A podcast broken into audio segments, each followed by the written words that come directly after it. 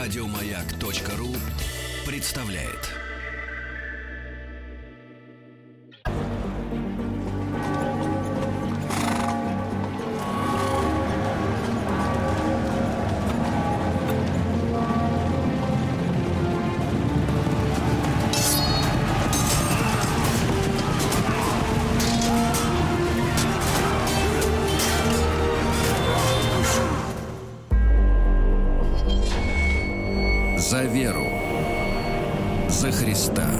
Друзья мои, рады видеть в нашей студии Дмитрия Алексеевича Гутнова, профессора Московского государственного университета. Здравствуйте, Да, здравствуйте. доктор. А почему вы меня прерываете? Я вот про доктора исторических наук еще хочу сказать. Все слушатели выучили мои регалии. Да, Дмитрий Алексеевич, где будете на майских? Дома. В Москве. Ну, вокруг Москвы, в Москве, ну, где-то Ну, рядом. где-то здесь. Да. Очень хорошо, очень хорошо. Это я, это в смысле приглашения на шашлыки? Зря вы спросили, Сереженька. Нет, на всякий случай спросил. А Вдруг будете в Москве? Да, да, да. На всякий случай. А. Ну, во-первых, я бы хотел всех поздравить с наступающими майскими праздниками в связи с этим. Да. А, несмотря на то, что мы долго тянули кота за хвост, сегодня нам все-таки придется расстаться с крестовыми Жаль. походами. Мгм, Мы к ним привыкли. мгм. Мы уже фактически в нем, в походе. Вот в последнем восьмом крестовом походе. Конечно, на самом деле там вылазок э, крестоносцев э, в святые земли и после восьмого крестового похода было еще несколько. Но официально считается, что тот поход, о котором мы с вами рассмотрим, вообще э, с большой натяжкой его можно походом назвать. Э, был последним. Поэтому сегодня поговорим об этом походе и о тех последствиях, которые вообще эти крестовые походы имели и имеют до сих пор. Здесь тоже как бы э, не совсем все однозначно, потому что достаточно сказать, что э, понятие крестоносца в арабском языке появилось э, в конце XIX века. Мгм. Их до этого франками называли. Франки. Да, как, как вот в средние века их называли франко. Но я не буду забегать вперед. Давайте сейчас обсудим, по крайней мере, в первой половине часа, э, что там происходило в Палестине вот в конце 13 века, в связи с чем этот последний поход и состоялся. Я, помнится, э, закончил прошлое свое выступление на характеристике нового мамлюкского султана славянского происхождения, как мы чуть было не выяснили, эм, э, которого звали э, Бейбарс. Популярной очень личностью арабов, между прочим. Э, Он практически ну, стал завоевывать потихоньку анкла- христианские анклавы в Палестине. Он захватил Кесарию, он взял Яфу, взял Антиохию. Ну, Всех порезал. Ну, не то чтобы всех... Вообще, в то время мусульмане были менее, гораздо менее кровожадными, чем... э, Чем сейчас их рисуют. Да, и чем че- их рисуют. По крайней мере, сейчас они, вот как выступает исламское государство, они более выглядят кровожадными, чем тогда. Так вот, он обращался к разным европейским там лидерам, Э, кстати говоря, сотрудничал с э, Михаилом Палеологом, э, императором Никейской империи, если вы помните, те самые крестоносцы захватили Византию, и, по сути дела, от Византии отвалилось несколько кусков. Трапезонд, Никейская империя. Так вот, по сути дела, этот Михаил Палеолог отбил у латинян этот Константинополь. И началось возрож- последнее возрождение Византийской империи с- во главе с э, династией палеологов, которая длилась до 1453 года. Э, Я это к чему рассказываю? К тому, что несмотря на то, что мусульмане анклав за анклавом захватывали э, остатки христианских владений, христиане, что латиняне, что православные, продолжали собачиться и продолжали есть друг друга. И очень характерное высказывание самого этого Бейбарса. Он писал Карлу Анжуйскому во время в дипломатической переписке, э, тот ходатайствовал не захватывать последние там, значит, эти все владения крестоносцев, он писал, не от меня зависит помешать гибели франков. Они сами готовят себе погибель. Самый последний из них разрушает то, что делает самый великий. Он, то есть все было вполне осознанно. Не то, что люди, так сказать, действовали в каких-то потемках или потьмах. То есть все, так сказать, противоречия этой эпохи, э, главным деятелям этой эпохи были понятны. Значит, вот в этой всей плачевной ситуации в 1267 году уже знакомый нам Людовик Святой э, объявляет о новом крестовом походе. Надо сказать, что вопреки предыдущим всем э, энтузиазму, который царил при объявлении предыдущих походов, э, этот поход не пользовался большой популярностью. Он был назначен на май 1270 года, и, э, в общем, участников его, этому Ледовику, приходилось, в общем, как бы это набирать э, с большим трудом. А, в итоге из иностранных государей, по сути дела, к нем в, в этом походе не участвовал никто, кроме короля Навары, тогда еще Навара была вообще самостоятельным как бы королевством, Тибо II. Но поскольку он еще обладал вдобавок от Тибо II титулом герцога Шампанского, значит, то, по сути дела, его привлекли к этому походу, ну, как бы это сказать, по французским связям он был все-таки вассалом uh-huh. французского короля. Э, из других людей можно, конечно, назвать будущего короля Англии Эдуарда I, который тогда был принцем Эдуардом Английским. Ну, в общем, как бы даже близкие к Людовику деятели сторонились этого предприятия. Так или иначе, как бы то ни было, как всегда это было с Людовиком, э, э, значит, поход был прекрасно подготовлен, но цели его были совершенно неясны. А, до сих пор историки спорят, почему а, главной целью вторжения был объявлен Тунис. Не Египет, не, не Иерусалим, а Тунис. Ну, э, на эту тему ходит довольно много легенд, э, более или менее, так сказать, исторически обоснованных или нет. Одни, значит, говорят, что Э, якобы ходили слухи, что тунисский султан обещал э, Людовику перейти в христианство. А другие утверждают, что э, франки плохо знали географию и высаживаясь в Тунисе, да, угу. они думали, что они будут ближе к Египту, чем бы они там высаживались где-то в районе Палестины. В общем, версий на эту тему довольно много. Кто-то говорит, что это решение пришло спонтанно. Дело в том, что а, значит, э, э, корабли этого крестового похода, они шли не прямиком в Тунис, а они делали остановку в Сардинии. Вот, значит, в этой самой Сардинии произошел э, в городе Кальяре произошло некое, значит, некий военный совет, и вот тогда они там определились с местом вторжения. А, ну, так или иначе, значит, 1 э, июля 1270 года король со своими так сыновьями, с братом Альфонсом де Пуатье зашел на корабль в Эгморте, городе, который сам же э, Ледовик основал в свое время. 8 июля он прибыл в Кальяре, значит, где-то 17 июля они высадились на острове Галит, близ Туниса – ну, а потом, собственно, днем позже они уже оказались на берегах Туниса. И тут э, практически на том месте, где, сейчас, где был Карфаген uh-huh. в свое время. А, и тут выяснилось, что, в общем, никакой тунисский султан не собирается обращаться в христианство. Более того, Бейбарс, этот великий и могучий по тем временам, заявил, что он готов помочь своему тунисскому собрату в борьбе с э, крестоносцами. А, и значит, э, собственно говоря, после этого ничего особенного не произошло. Дело в том, что тут стало и понятно, и стало известно, что в рядах высадившихся э, крестоносцев появилась какая-то эпидемия. Mm. Что mm. это была за эпидемия, мы не знаем. Э, одни говорят, что это был брюшной тиф.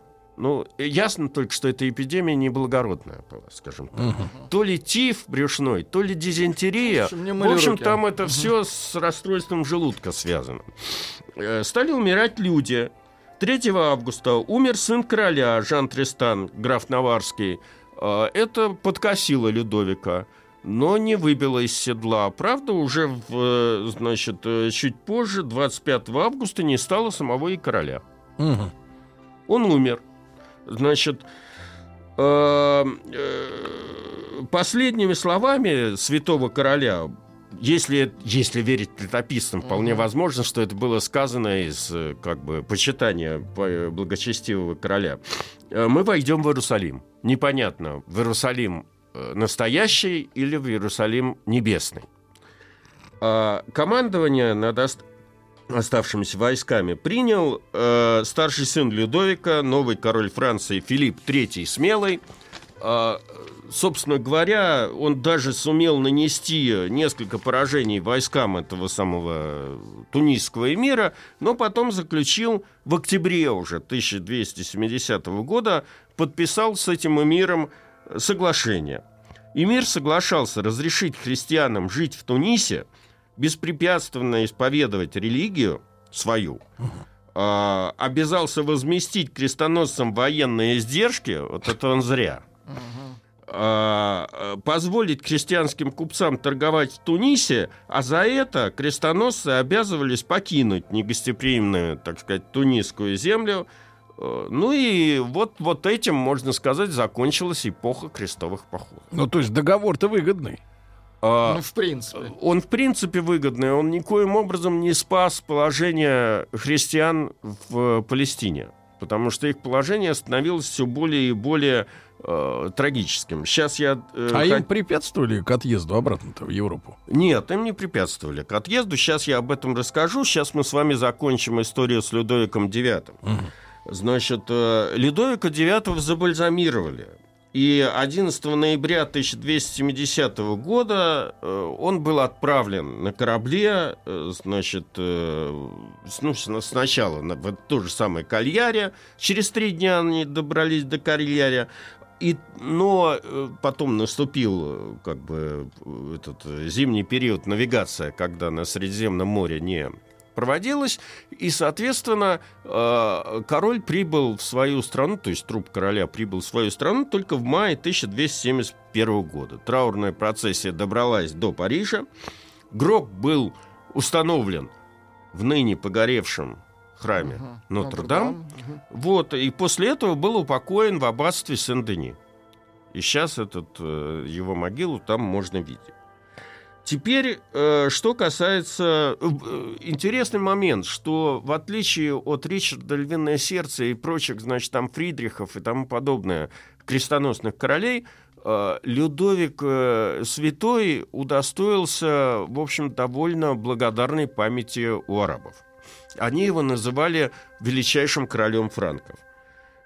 Э, Более того, интересная еще вещь существует. Это к началу курортного сезона. Кто вдруг поедет в Тунис, рискнет. Обратите внимание, что под э, городом Тунис а, в местечке Сиди Бу Саид буквально это грани- гробница святого Так. показывают место, где стоял гроб этого Людовика. IX, и местные жители обязательно будут рассказывать историю Так. о том, что существовал христианский король, э, который перед кончиной принял ислам. Несмотря на то, что это полная, так сказать, чушь, но, тем не менее, эм, не надо разочаровывать местных жителей. Для них это, так сказать, легенда. не надо ссылаться жива. на Гутнова, товарищи. Абсолютно верно. Вы можете быть высланы из Туниса. Вот. А, ну, завершение крестового похода этого восьмого э, означало, по сути дела, завершение целой эпохи. Э, Иерусалимское королевство, если оно формально называлось Иерусалимским королевством, хотя э, столицей этого королевства был город Акра. Значит, э, его агония этого Иерусалимского королевства растянулась еще на 20 лет. А опасность со стороны мусульман, естественно, была велика, э, но она не мешала крестьянам и христианским сеньорам предаваться постоянным внутренним распрям. А, э, Тамплиеры в лице своего магистра, великого магистра Гийома де Баже, всячески предостерегали баронов от этой всей опасности, призывали к миру между собой, там, консолидации, как-то сохранять э, оружие бо- боеготовности. Э, На это обороны ему отвечали, что он перестал их пугать раз- разговорами о войне. А, ну, сам, так сказать, великий магистр тоже был хорош, потому что он сам раздувал противоречия между тамплиерами и другой, так сказать, силой, которая там что-то могла делать. Это госпитальеры. Известно, так сказать, что эти два ордена друг с другом были как кошка с собакой. А, Очень это как-то напрасно, да, Дмитрий Алексеевич? Абсолютно А напрасно. давайте мы после новостей, новостей спорта продолжим.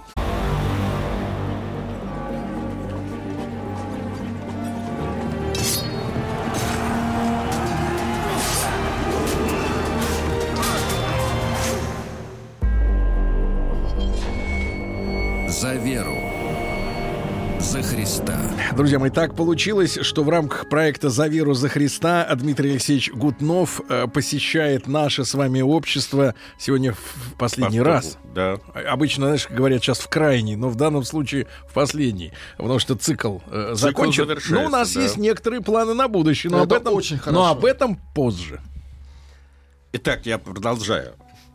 А, В 1289 году египетский султан Каплун... а, Каплун? Да, да. Как петух? за- д- к- он Каполун вообще. ну, А, наши его в Каплуна. Ну да. А, Он захватил Триполи, Триполитанское это королевство. И, в общем, как бы настал черед уже и Акры. А, с, падения- а, с падением Акры связана такая история. Туда прибыл какой-то небольшой отряд итальянских крестоносцев аккурат через год, в 1290 году, которые... А Акра, надо сказать, была по тем временам довольно либеральным местом, потому что там были кварталы э, христианские, были кварталы мусульманские. Крестоносцы были к этому совершенно не готовы, поэтому, когда они увидели мусульман, торгующих на рынке, они устроили ничем не спровоцированный погром. Перебили там огромное количество мусульман, чем вызвали э, против себя, естественно, гнев окрестных там эмиров, султанов и прочих мусульман. А зачем перебили-то? Ну, понимаете, когда это при- в, в крестовые походы, же, Ну да, особенно в обычно берут восьмом крестовом да. походе, народ не за веру шел. То есть, точнее говоря, вера, она, может, и присутствовала, но в основном шли за день. А, ну то есть как сейчас вот слово такое демократия есть, да? За демократию. Ну, я... Решили отобрать демократию себе на рынке. Ну, на- на- напрямую, наверное, так это не выглядело, но имелось в виду. Конечно, они хотели пограбить, прежде всего, а тут это было самое удобное и самое, в общем, безопасное. А, Это вызвало гнев окрестных мусульман, и 5 апреля эм, э, 1291 года э, к городу подошли египетские войска, и началась осада Акра. А, Армия осаждавших насчитывала, судя по арабским и египетским источникам, около 60 тысяч конных и 160 тысяч пеших воинов. Неплохо. Так это ж край. Да, у защитников города насчитывалось всего 35 тысяч жителей, И и, имелось 14 тысяч вооруженных пехотинцев и не больше 800 рыцарей. В общем, все было предрешено, несмотря на то, что э, городу удалось пробиться э, королю Кипра Генриху II Лузиньяну. Король пытался, прибыв, так сказать, под стены Акра, пытался договориться с султаном египетским, эм, даже начал переговоры, но э, его переговорщики получили ответ. Вы принесли ключи от города? Если нет, значит, э, тогда вы отправляйтесь обратно. Э, В общем, 18 мая 1791 года сарацины ворвались в Акру. Эм, После э, непродолжительного боя часть, так сказать, жителей пыталась укрыться в порту, сесть на корабли и, так сказать, э, ку- куда-то сбежать. Э, Довольно драматические картины рисуют, естественно, христианские хроники этого всего дела. Например, среди скачущих гавани в порт был великий магистр э, мальти этого тамплиеров. И э, жители умоляли его вернуться и возглавить защиту города, последних защитников, на что он сказал, сеньоры, я уже мертв. он обернулся, и у него сзади торчала стрела. Он как бы осел с, э, со своего коня, его, правда, подхватили, там, положили на щит и понесли дальше, но, в принципе, положение было аховое. Э, В отсутствие этого самого великого магистра э, сопротивление возглавил маршал тамплиеров. Маршал – это должность, которая руководит войсками, потому что орден – это более широкое понятие. Там и хозяйственные есть, так сказать, службы, и жилые, а этот маршал – это Военный. непосредственно военный, как бы. Звали его Пьер де Савре. Всех оставшихся жителей он э, собрал в цитадели замка Акры и, э, значит, э, отбивался, насколько это было возможно. А, В итоге э, султан э, решил, так сказать, дать ну, почетную сдачу, что ли, это, э, организовать. С ним вступили переговоры крестоносцы, и э, туда вошли 4 тысячи, в, в эту цитадель 4 тысячи мусульманских всадников, которые, увидев там большое количество христианских женщин, естественно, захотели их тут же поиметь. Э, Как только это случилось, значит, мир был, то есть переговоры за перемирие были не закончены, этих 4 тысячи всадников были перебиты христианами, а оставшиеся решили сражаться до конца. Э, Узнав про это, коварный султан послал новых послов, заявил, что он прекрасно понимает, за что погибли его люди и почему погибли его люди, но на этот раз он гарантирует, если там выйдут э, безоружные там оставшиеся защитники, то э, он, так сказать, даст нам возможность уйти всем в своясе. А одновременно с этим э, мусульмане стали делать подкоп под этот замок большой чтобы туда можно было ворваться. Ну, когда этот самый э, маршал и оставшиеся рыцари поверили и вышли, то их, естественно, перебили. А мусульмане через этот подкоп ворвались в цитадель, но самое э, произошло интересное потом. Э, Их набилось в эту цитадель столько много, а подкоп был такой большой, что стены не выдержали. Половина ну. из них обвалилась вовнутрь, погребя под собой э, последних защитников, а половина вовне, и там, по-моему, погребло под собой что-то такое около двух тысяч человек вооруженных сарацинов. Но на этом история Акры, э, по сути дела, закончилась. И история Иерусалимского королевства.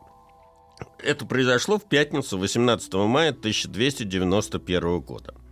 Немного позже пали оставшиеся, так сказать, города, которые еще принадлежали христианам. Это Тир, Сидон, Бейрут. А, По сути дела, последним местом, где христиане продержались до 1303 года, был, мы тут поминали Веселкина, он там был, значит, а, а, остров Руал в Сирии. Как это он там Недалеко был? от Тартуса, между прочим. А что он там делал? Он был На до войны, да, передачу. он, он путешествовал по- до войны. Мне кажется, он по за- забирал, Востоку, там, да. забирал там пылесос эти. Может быть. Или там тот самый, он еще посуду когда-то рекламировал. И посуду И там забирал. посуду? Да, Конечно. Да. Цепфер или как-то она называлась-то тогда. Давно это было. Ладно. Ты смотри, а мы что-то упустили. Вы Он- самое главное упустили. Он тогда попал на рекламный рынок. Впервые. Единственный, кто попал. Вот, да. Невольник рекламного рынка. Значит, э, э, ну вот, собственно говоря, крестовые походы закончились. Теперь на- у нас остается 15 минут, чтобы обсудить, вообще говоря, последствия, итоги, этих походов. А, вот этот вопрос, он до сих пор разделяет Восток и Запад. Э, оценки этих походов противоречивые. И э, с тех пор, как появилась историческая наука в современном понимании этого слова. Если мы почитаем всех французских просветителей XVIII века, то все крайне отрицательно относятся к крестовым походам. Значит, э, э, фи- философ Гердер, например, в своих э, идеях философии и истории человечества называет крестовое движение безумием и заявляет, стоило оно Европе несказанно дорого, потеряно было много человеческих жизней и средств, э, а какой, но каков успех? С другой стороны, где-то уже с э, начала XIX века появляются слова оправдания крестоносцев. Какого толка эти оправдания? А, дело в том, что накануне крестоносного нашествия в Палестину э, арабы, сарацины, захватили часть Сицилии, э, ну, часть Испании – и никто не гарантировал, что они не могли бы пойти дальше.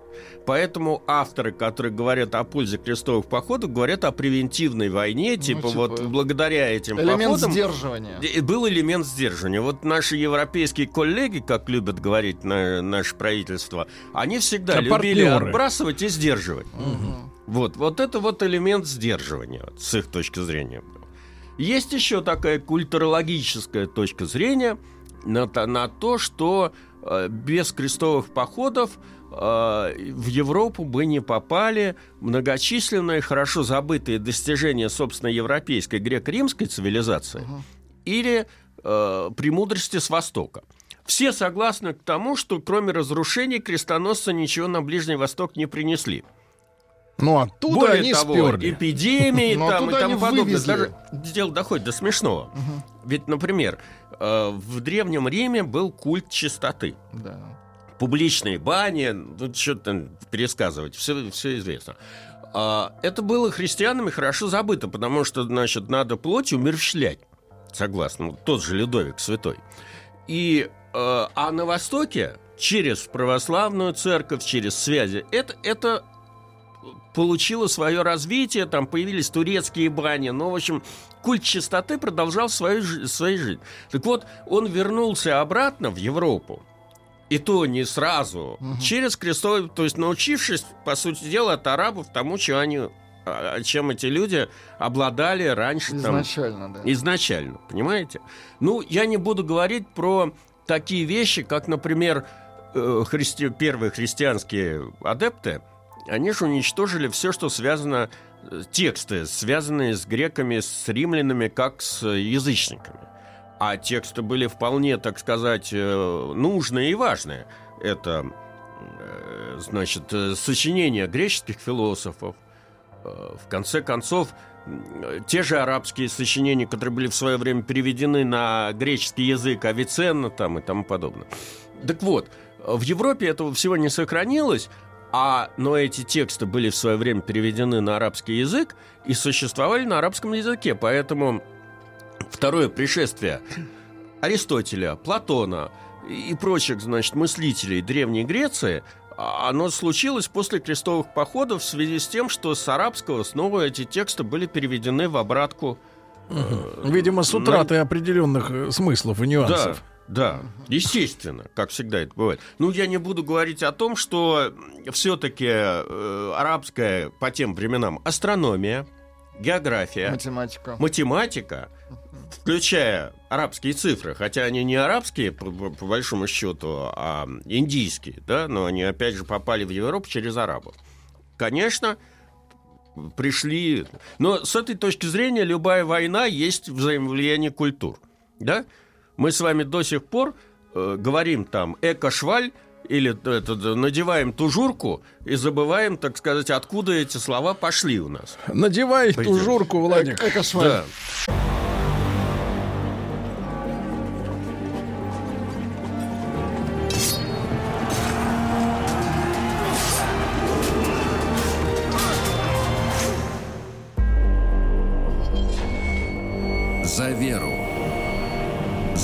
За Христа. Дмитрий Алексеевич Гутнова, доктор исторических наук, э, э, который сделал для нас с вами цикл «За веру, за Христа». Можете на сайте радиомаяк.ру или в подкастах в iTunes слушать, когда у, вам удобно. Возьмите с собой в дорогу, просвещайтесь. Вот люди спрашивают, Дмитрий Алексеевич, а возможен ли сегодня чисто теоретически девятый крестовый Новый поход? поход.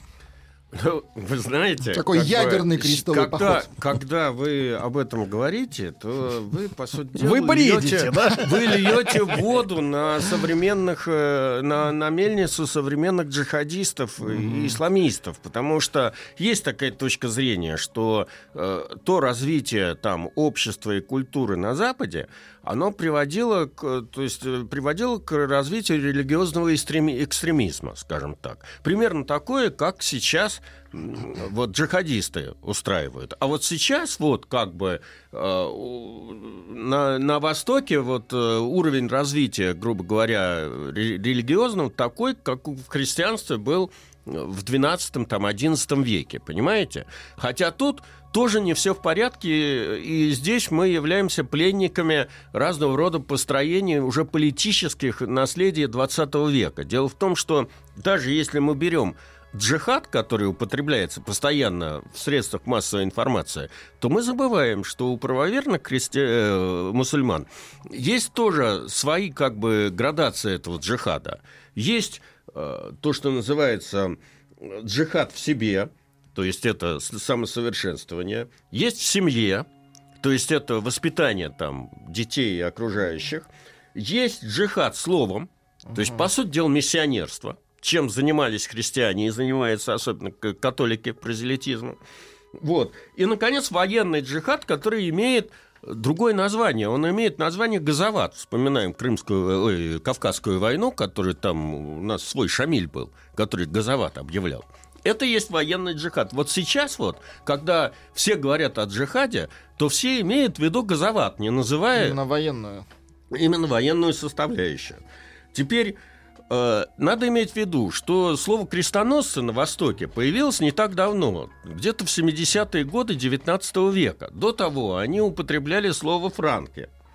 А, это тоже европейское влияние, потому что просвещенные арабские там, значит, страны стали издавать европейскую литературу, и вот через европейскую литературу пришло, б- пришло, пришел новый термин крестоносцы. А, В современном же понимании этого слова крестоносцы, которое постоянно употребляется э, в политическом лексиконе на Ближнем Востоке, э, это еще более позднее явление. В 1947 году, когда была объявлена э, декларация о создании государства Израиль, э, поддержанная ООН, Вот. э, тогда она была названа братьями-мусульманами Так. новой декларацией сионистско-крестоносной войны против арабского и мусульманского То есть, мира. то есть, давайте так назовем вещи именами. Крестоносцы-сионисты. Да, На минуточку. на минуточку.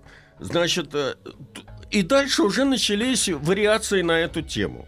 Шииты из Хезбаллы, с которыми сейчас как бы мы союзничаем по сирийскому э, урегулированию, доказывают, что крестовые походы еще не закончились. Что все то, что происходит на Ближнем Востоке, это есть э, то, что девятый или десятый, какой хотите по счету, крестовый поход. Мгм. Вот. А, турецкий э, террорист Али Акджа, который в свое время стрелял в Папу Римского, э, на первом же допросе заявил, что и решил убить папу Иоанна Павла II как верховного главнокомандующего крестоносцами. Понимаете? То есть э, я бы... э, А за что ж тогда болгарина-то судили нашего? Ну, надо же было найти след э, КГБ. недружественных, т- недружественного варшавского блока на этом э, поле. А, А папа-то его потом простил. Да, простил. И Акджа, по-моему, я не помню, он жив, здоров в Турции сейчас уже, он освобожден. Значит, эм, э, теперь э, в этой же связи интересен другой сюжет. Вот э, сейчас в арабском мире э, пользуется большой популярностью фигура Саладина. Это тоже было не всегда. Значит, э, вообще традиционно арабы больше поклонялись и больше ценили вклад в арабскую историю Нур-ад-Дина и вот этого самого Бейбарса. Отсюда наша славянская любовь с арабами. А, э, так вот, первая биография Саладина, как борца с крестоносцами, была написана только на арабском языке в 1872 году. Потом значительный, э, так сказать, вклад в раскручивание этой фигуры, этого культа, сейчас можно так сказать, сыграла э, история восточного вопроса. Вот когда э, Турецкая империя, Османская империя распадалась, и стоял вопрос об отпадении от нее Болгарии, ну, христианских провинций, то турки, в частности Абдул-Гамид II, этот султан Османской империи, считали, что э, как бы, ну, то есть сделали Саладина борцом за единство мусульманского мира. И потом э, это активно продвигалась идея. Э, Во всем звучит мотив, значит, они как бы крестоносцы первые начали. Но э, тут я хочу добавить, что Саладин воспринимался как символ борьбы с Западом. Уже в 1992 году президент Сирии Хафиз Асад поставил памятник этому Саладину. Э, Дмитрий Алексеевич, мы будем ждать новых встреч с новым проектом. С нетерпением. Отлично. Дмитрий Алексеевич Прощаюсь Гутнов, да, не прощается. Вот спасибо. Еще больше подкастов на радиомаяк.ру.